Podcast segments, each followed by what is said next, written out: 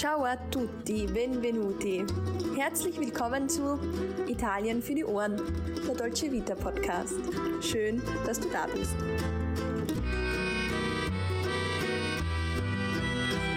Hallo und herzlich willkommen zu einer neuen Folge von Italien für die Ohren. Dein Podcast für das perfekte Italien-Feeling überall dort, wo du gerade bist. Mein Name ist Sarah und ich bin nicht nur zur Hälfte Italienerin, sondern auch große Italien-Liebhaberin. An meiner Seite ist meine gute Freundin und liebe Kollegin Alessandra, für die das Gleiche gilt. Ciao Alessandra, come stai?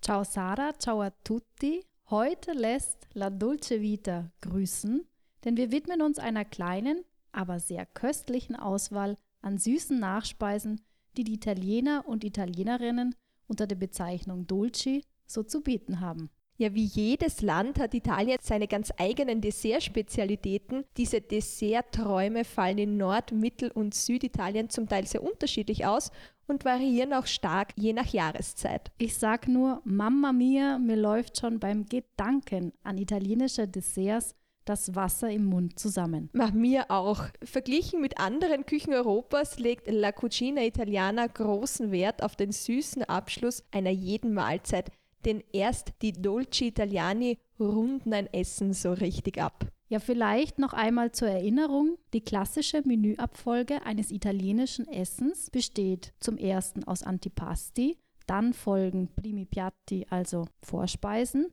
dann Secondi Piatti, Hauptspeisen und zum Schluss eben die Dolci, die sehr gerne zusammen mit einem Dessertwein, Limoncello oder Grappa serviert werden. Die süßen Kreationen decken dabei so ziemlich alles ab.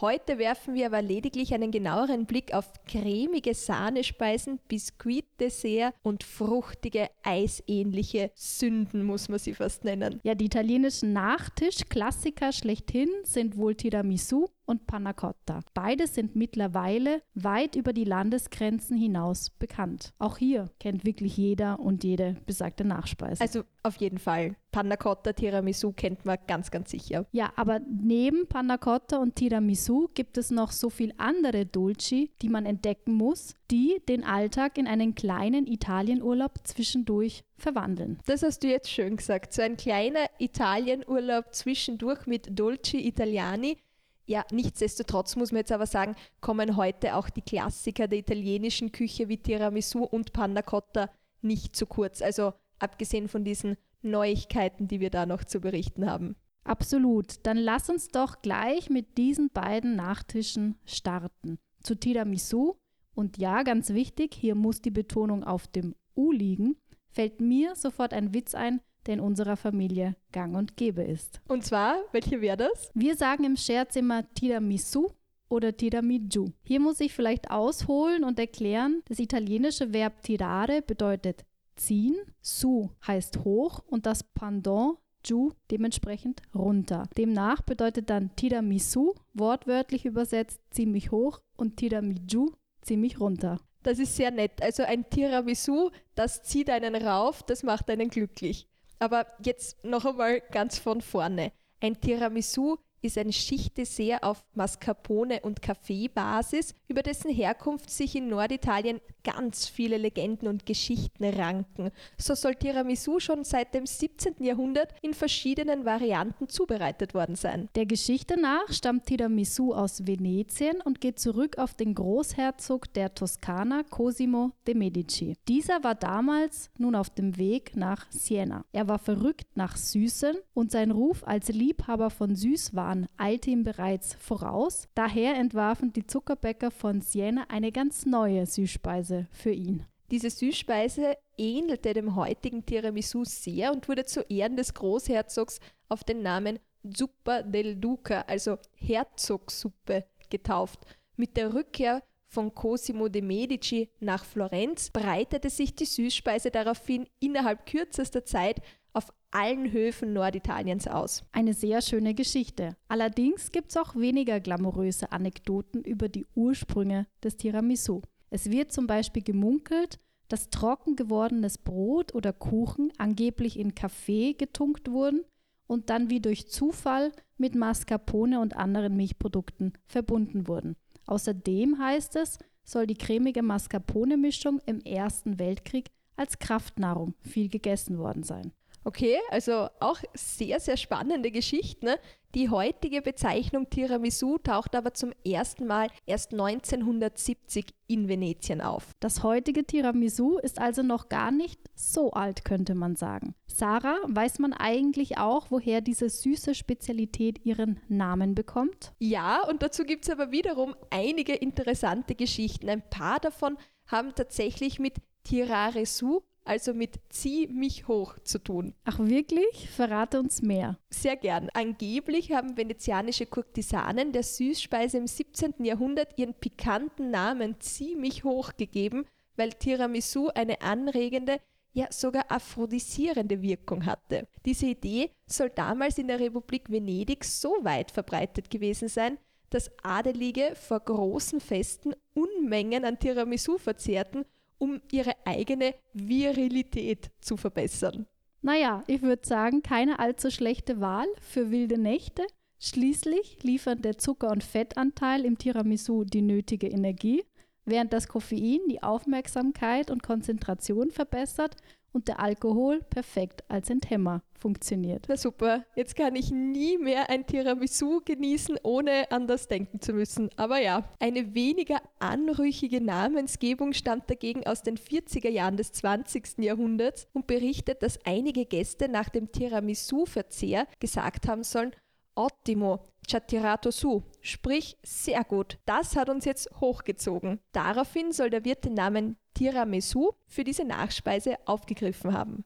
Also egal wie man es dreht und wendet, Tiramisu scheint einfach neue Kräfte zu verleihen. So muss es einfach sein und eine faszinierende Süßspeise seit Anbeginn. Bis heute bleibt aber unklar, wo das zart schmelzende Tiramisu einst erfunden wurde. Denn die Erfindung des klassischen Tiramisu wird von mehreren italienischen Restaurants gleichzeitig für sich beansprucht. Jede und jeder will der Erste bzw. die Erste gewesen sein, der die Süßspeise serviert hat. Tatsächlich kann man sagen, ist in Italien aus diesem Grund in den letzten Jahren ein regelrechter Tiramisu-Streit entbrannt. Das stimmt. Neben Venetien beansprucht nämlich auch Friuli Venezia Giulia, auf Deutsch Friaul Julisch Venetien, das Dessert für sich. Diese zwei italienischen Regionen streiten überhaupt schon seit längerem über die Entstehung des heutigen Tiramisu. Offiziell kann man aber sagen, wird das Tiramisu als ein Dessert aus der Region Friuli Venezia Giulia geführt. Ich weiß, dass das Grundrezept der weltberühmten Komposition dem Konditor Roberto Linguanotto zugeschrieben wird. Dieser gilt nämlich als Erfinder des Tiramisu. 1971 hat er im Traditionslokal Le Beccherie im italienischen Treviso die alkoholfreie Süßspeise kreiert und dafür nichts weiter als guten Espresso, Biskuits, Eigelb, Zucker, Mascarpone und Kakao verwendet. 1981 wurde das Originalrezept dieser köstlichen Spezialität dann durch den italienischen Restaurantkritiker Giuseppe Maffioli veröffentlicht, der damit entscheidend zum Weltruhm dieses Nachspeisenklassikers beitrug. So hielt Giuseppe Maffioli in der Vergangenheit fest. Zwölf Eigelb mit einem halben Kilo Zucker aufschäumen und ein Kilogramm Mascarpone untermengen, bis sich eine weiche Creme gebildet hat. Danach die Hälfte der Mascarpone-Masse auf eine Espresso getränkte Schicht aus 30 Savoiardi Löffelbiskuits geben, dies ein zweites Mal wiederholen. Zum Abschluss das Ganze mit bitterem Kakao bestreuen und bis zum Servieren in den Kühlschrank geben. Na bravo, das ist aber eine Kalorienbombe. Auf jeden Fall, die 12 Eigelb finde ich auch irgendwie, ja, viel, muss ich einfach sagen. Die haben mich jetzt ein bisschen. Cholesterinwerte lassen grüßen. Wahnsinn, Wahnsinn. Aber insgesamt ist diese Urvariante des Tiramisu eigentlich ziemlich schlicht, muss man sagen. Also das Gute an dem Dessert ist aber, dass man es einfach je nach Belieben anpassen kann, mit oder ohne Ei, Eiweiß, Eigelb und eben, man kann es auch einmal mit Alkohol verfeinern. Genau, ein wahrer Dessert-Allrounder, dem sein Ruf definitiv vorauseilt. Ich muss sagen, ich verwende für mein Tiramisu übrigens gerne die italienischen Savoiardi-Löffelbiskotten, die Maffioli eben auch schon erwähnt hat, und aromatisiere meinen Espresso ganz untypisch mit Amaretto. Mhm. Klingt jetzt aber auch nach einer guten Wahl. Also möchte ich gerne einmal kosten, dein Tiramisu. Ich mache es ganz ähnlich, muss ich sagen. Ich verwende aber statt Amaretto gern Marsala und manchmal auch Früchte. Also dann kriegt das Tiramisu ein ganz neues, frisches Aroma. Hm, dein Tiramisu klingt aber auch sehr lecker. Mein ultimativer Tipp für die Vorweihnachtszeit ist noch einmal anstelle der Löffelbiskuits Scheiben von Panettone für das Tiramisu zu verwenden. Ich sag dir, das schmeckt göttlich. Super Tipp. Göttlich ist übrigens auch die Kuchenversion des großen Nachtischklassikers, die Torta al Tiramisu. Die haben wir jetzt noch nicht erwähnt. Na, das stimmt. Also die Torta al Tiramisu oder auf Deutsch die Tiramisu Torte ist eine Abwandlung vom eigentlichen Tiramisu. Wie der Name jetzt aber schon verrät, ist es hier die typische Mascarpone-Füllung, die man aber zwischen Tortenböden füllt. Auch hat man diesen Biskuitboden, der meistens in Alkohol oder in starken Kaffee getränkt wird. Und manchmal nimmt man sogar Löffelbiskuits, die man dann einfach so als Dekorationselemente rundherum gibt. Ich muss sagen, die Torta al Tiramisu ist wirklich ein absoluter Knaller. Jetzt haben wir lang und breit über Tiramisu gesprochen. Nehmen wir uns also den zweiten Klassiker vor, Panna Cotta. Also ich weiß, du liebst Panna Cotta heiß, eins deiner Lieblingsnachspeisen fast. Und wie der Name schon verrät, wird hier Schlagobers oder eben Schlagsahne aufgekocht, denn der Hauptbestandteil ist einfach Sahne oder Schlag von diesem Sahnepudding. Panna Cotta ist dabei eine piemontesische Spezialität, die mittlerweile in ganz Italien und auf so gut wie jeder Restaurant-Menükarte zu finden ist. Und ja, in Panna Cotta könnte ich mich reinsetzen. Das kann ich aber sehr gut nachvollziehen, weil Panna Cotta ist einfach ein verführerisches Dessert. Wie der Name jetzt schon verrät, wird bei Panna Cotta die Sahne bzw. der Schlag zusammen mit Zucker und einem Hauch echter Vanille aufgekocht und im Anschluss mit Gelatine gebunden. Danach kommt die fertige Masse in kleine runde Formen. Aber Achtung, und das ist unser Tipp an dieser Stelle, die Formen vorab unbedingt mit kaltem Wasser ausspülen, bevor die Masse zum Abkühlen hineingegeben wird. So klebt später nichts an und die Panna Cotta kann perfekt gestürzt werden. Gut, dass du das jetzt noch hinzugefügt hast, weil ich weiß, ich habe das beim ersten Mal vergessen und dann ist es eine Katastrophe. Also die Panna Cotta geht einfach nicht mehr aus den Formen raus, man kann sie nur mehr rauslöffeln. Ist auch nicht so schlimm, schaut halt nicht so schön aus. Ja, aber abschließend muss man die Panna Cotta natürlich auch noch verzieren. Und da kann man ganz klassisch frische oder pürierte Früchte nehmen, wie zum Beispiel eben Frutti di Bosco, also Waldfrüchte. Und in der Erdbeersaison da eignen sich natürlich frische Fragole ganz besonders, aber man kann es auch mit Karamell- oder Schokoladesauce servieren und dann natürlich typisch italienisch dazu noch ein Espresso. Lecker, lecker, lecker. Ich muss wahrscheinlich gar nicht fragen, welche Variante du bevorzugst, weil bei dir gilt Hauptsache Panna Cotta, ganz egal in welcher Variation. Du hast es erfasst. Machen wir jetzt aber weiter mit deiner liebsten italienischen Nachspeise, der Zuppa Inglese. Wow, ja, also Zuppa Inglese ist quasi meine Panna Cotta, könnte man fast so sagen. Ganz anders als der Name vermuten lässt, handelt es sich aber hier auch um ein italienisches Dessert und es ist keine Suppe. Also warum diese Nachtischspezialität aber genau diesen Namen Zuppa Inglese trägt, was auf Italienisch so viel heißt wie englische Suppe, das wird wohl für immer ein Geheimnis bleiben müssen. Ich fürchte auch. Zuppa Inglese stellt eine Spezialität in den folgenden italienischen Regionen dar. Emilia-Romagna, insbesondere dann die Städte Bologna und Ferrara, die Marken, Latium, Umbrien und die Toskana, hier vor allem in Siena und Florenz. Ja, aber jetzt muss ich mal erklären, wie so eine Suppe Inglese ausschaut. Also es handelt sich dann um ein Biskuitdessert wieder und klassischerweise hat man noch Milch dabei, Savoyard, die Löffelbiskuits, Alkermes, ganz, ganz wichtig, und Kakao. Oft sind dann auch noch Eier dabei.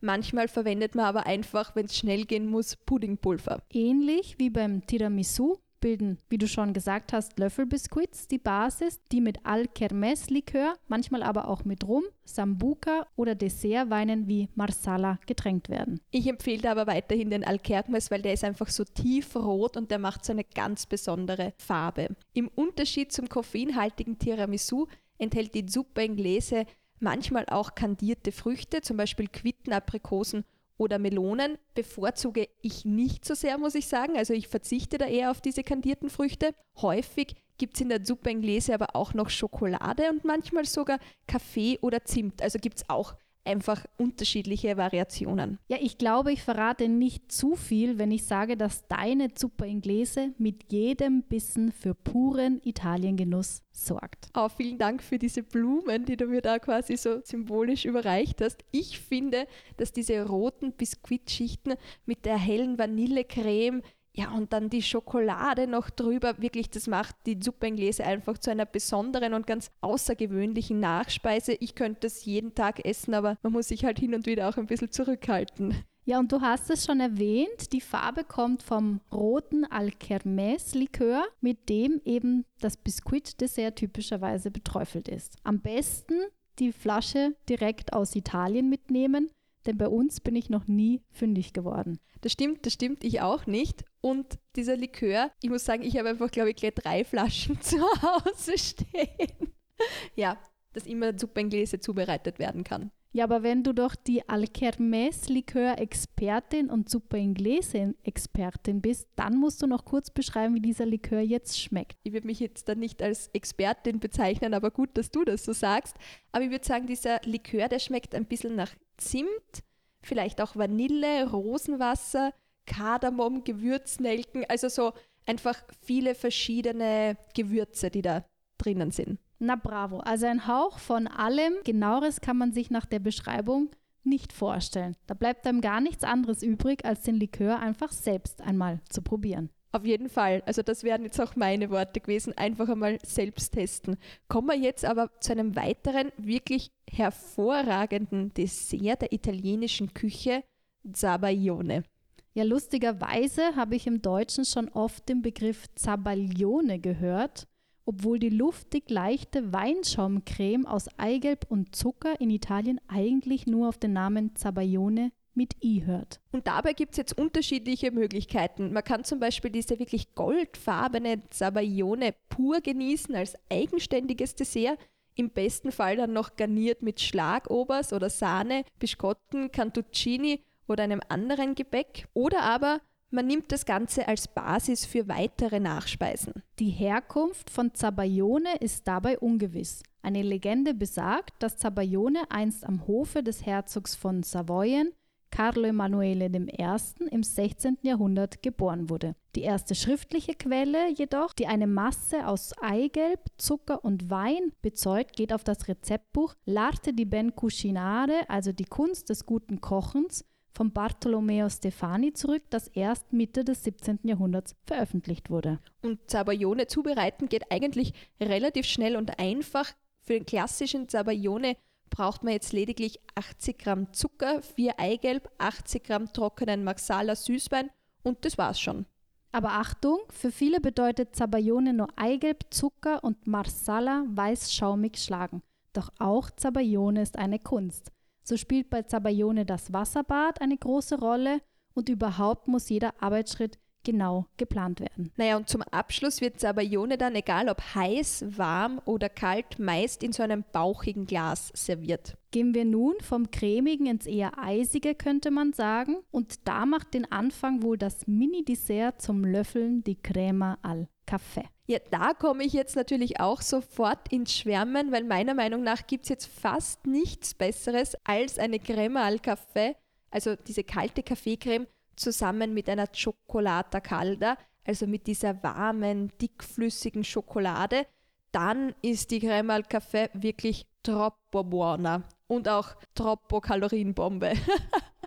Mir scheint schon allein der Gedanke an Crema al Café sorgt bei dir für absolute Glücksgefühle. Ganz genau, ganz genau. Kann ich auch verstehen. Vor allem an warmen Sommer- oder Strandtagen trinkt sich dieser eiskalte, cremige Kaffeegenuss ganz besonders gut. Man sollte ihn jetzt aber nicht verwechseln mit dem Eiskaffee. Das schmeckt irgendwie ganz anders. Vielleicht kann man noch an den gerührten Eiskaffee denken, aber Geschmack und Konsistenz von so einer Creme al Café erinnern fast eher an ein Kaffee-Mousse. Während die klassische Version der Creme al Café auf Sahne oder Milch basiert, gibt es auch eine üppigere Version, da wird dann Creme al Café auch mit Eis zubereitet. Über Gelato das ist natürlich eine eigene italienische Nachspeise. Reden wir heute aber nicht weiter, denn mehr zu Gelato und Gelato Artigianale kann man ganz einfach in der Podcast-Folge 18 hören. Ja, ich möchte jetzt aber noch einmal kurz zur Crème al Café zurückkommen. Das historische Getränk, das im 18. Jahrhundert in Neapel als Café del Nonno geboren wurde, ist mittlerweile in ganz Italien als Crème al Café bekannt und Crème al Café ist inzwischen sogar so beliebt, dass man damit auch zahlreiche Süßspeisen oder Füllungen von Kuchen macht. Ja, für die Herstellung einer guten Crème al Café benötigt man nichts weiteres als eine gute Granita-Maschine und die ist jetzt die perfekte Überleitung zu unserer nächsten Nachspeise Granita. Ja, da sprechen wir jetzt aber nicht von diesem sirupartigen Getränk, das man auch in ganz Italien findet, in den unterschiedlichsten Geschmacksrichtungen, sondern von der Granita Siciliana oder den Granite Siciliane im Plural, denn in Sizilien, da wurde die klassische Granita erfunden.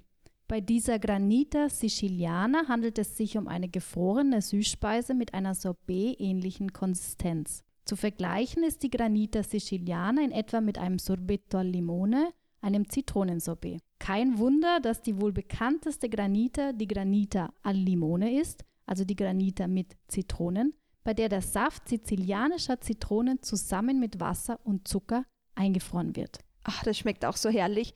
In Sizilien wird die Granita ja üblicherweise schon zusammen mit einem Brioche-Gebäck bereits zum Frühstück gelöffelt bzw. gegessen.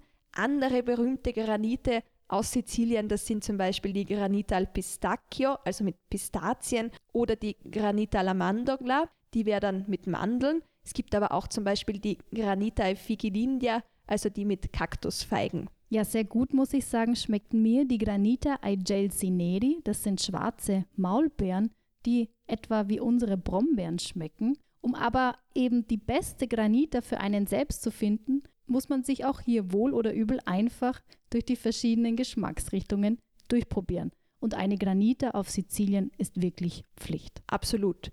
Absolut. Und was auch noch Pflicht in Italien ist, das ist ein Semifreddo, also ein halbgefrorenes. Das könnte man fast als eine Art Eisschaumkuchen bezeichnen, der bei minus 18 Grad Celsius serviert wird. Ein Klassiker, der mir natürlich auch wieder sehr gut schmeckt. Wie könnte es jetzt anders sein, ist zum Beispiel ein Semifreddo al Limone. Ja, wie unschwer zu erkennen ist, sind Zitronen ein großes Thema bei italienischen Nachspeisen.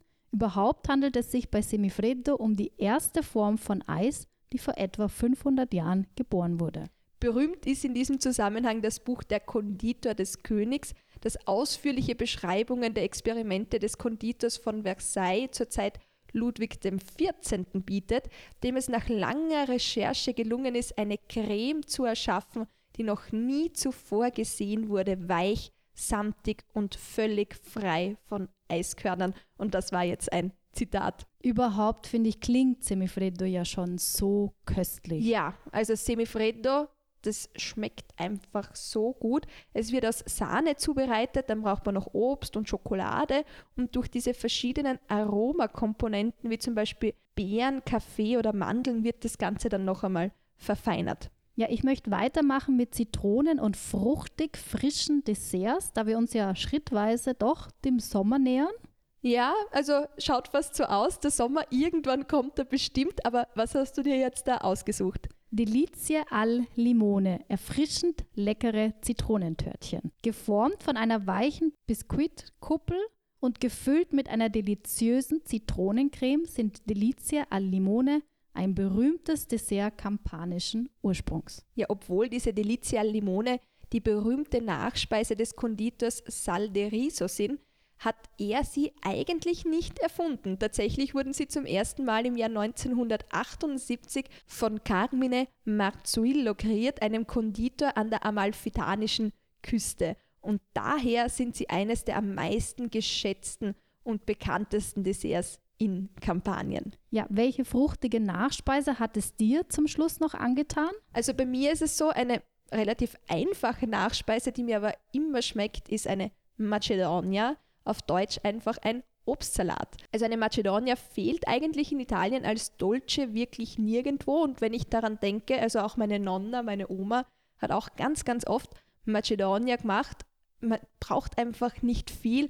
Die ganzen reifen Früchte unter der Sonne Italiens, die reichen schon aus. Und mein Tipp ist da einfach beim nächsten Mal die Macedonia mit einem Schuss Orangenlikör und wenn man will, vielleicht auch noch mit so einer Sahnehaube anrichten. Ja, Macedonia eignet sich perfekt im Sommer und ist ohne Orangenlikör und Sahne tatsächlich auch leicht und gut für die Bikini-Figur. Du meinst, das ist die perfekte Sommernachspeise? Genau. Auch hier passen Zitronen perfekt, denn erst der Saft frisch ausgepresster Zitronen unterstreicht das Fruchtaroma und verhindert das Braunwerden des Obstes. Ja, und wenn man jetzt will, als i-Tüpfelchen noch ein bisschen Zucker, dann ist es schon nicht mehr so gut für die Bikini-Figur, aber was soll's? Und dann einige Pfefferminzblätter noch dazu. Himmlisch. Also mir schmeckt das total gut. Aber Alessandra, für heute würde ich sagen, ist es einmal genug. Jetzt haben wir wirklich schon einige Nachspeisen da besprochen. Aber uns fehlen noch immer Kuchen, Gebäckstücke wie Biscotti, also so Kleingebäck.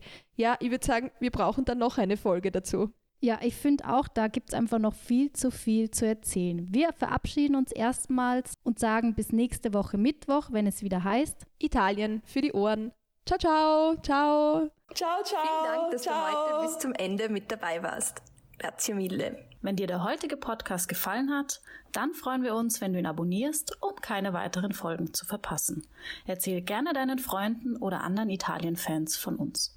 Wenn du Fragen, Anregungen oder vielleicht ein kleines Lob für uns hast, dann schreib einfach in die Kommentare oder schick uns eine Direct Message auf Instagram. Wenn dich ein Thema besonders interessiert, dann lass es uns einfach wissen. Alle weiteren Infos zu dieser Folge findest du wie immer in den Shownotes. Bis dahin, Tante Belle Cose und bis bald bei Italien für die Ohren.